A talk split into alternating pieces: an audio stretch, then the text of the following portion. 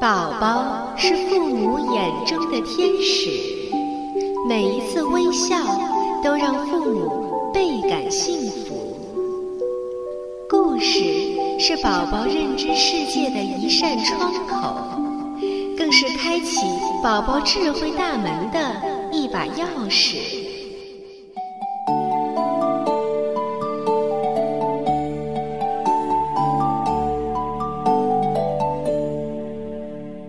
亲爱的家长和小朋友们，你们好！您现在正在收听到的是由多拉之声为您播出的《多拉妈妈讲故事》，我是主播多拉妈妈。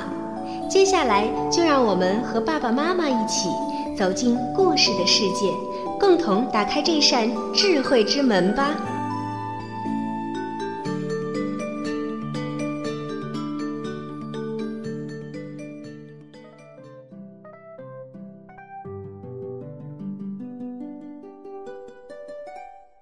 小朋友们，你们好！欢迎大家收听今天的多拉妈妈讲故事。今天我为大家带来的故事名字叫做《霸道的小狮子》。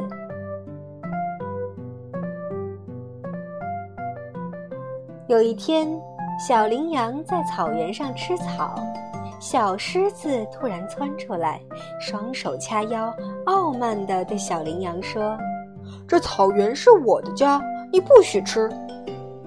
小羚羊听后说：“这草原是大家的，怎么会是你的呢？”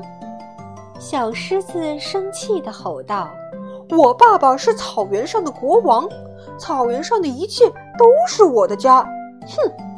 小羚羊只好默默地离开。小象看到树上的果子熟透了，掉在地上，走过去吃了起来。正当吃着香甜的时候，小狮子又跑来说：“谁让你吃这树上的果子的？不许吃！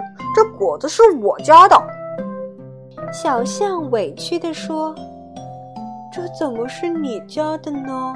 这是大家的呀！再说是果子熟透了，自己掉在地上的。”小狮子凶狠地说：“掉在地上也是我家的，你不许吃！”于是，小象生气地走掉了。一群美丽的蝴蝶在花丛中勤劳地工作，小狮子又来捣乱，不断地追赶着蝴蝶，使它们无法停落下来采集花粉。它一边追赶，嘴里还边说道：“我的，我的，都是我的，没有我的命令，你们谁都不许碰它。”可怜的蝴蝶们就这样被霸道的小狮子赶跑了。后来，新的国王上任，小狮子的爸爸因为不会治理王国，导致大草原被弄得一塌糊涂，被赶下王位。从此后，小狮子再也不能欺负动物们了。新任的草原之王非常善良勤劳。整个大草原都被他管理得非常好，动物们也都因为不用再受小狮子的欺负而感到高兴。这一天，小狮子孤零零的一个人来到草原上，吃着树上的果子，突然看到小象、小羚羊和其他以前被自己欺负过的小动物们向自己走来。小狮子想起以前欺负他们的场景，心想：他们一定是来报仇的。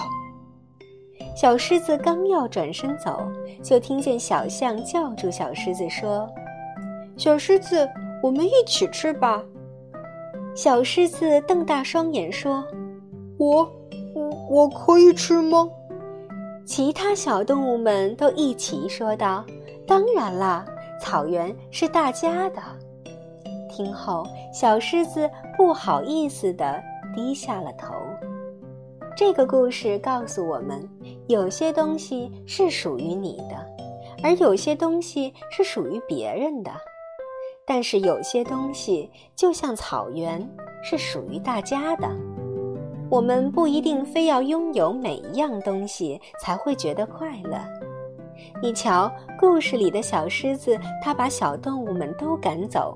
大家也不愿意和他玩，他反而觉得很难过、很孤单呢。所以，小朋友们在以后的生活中也一定要做一个善良、懂得分享的好孩子。好了，小朋友们，今天的多拉妈妈讲故事到这里就结束了，让我们明天同一时间再见吧。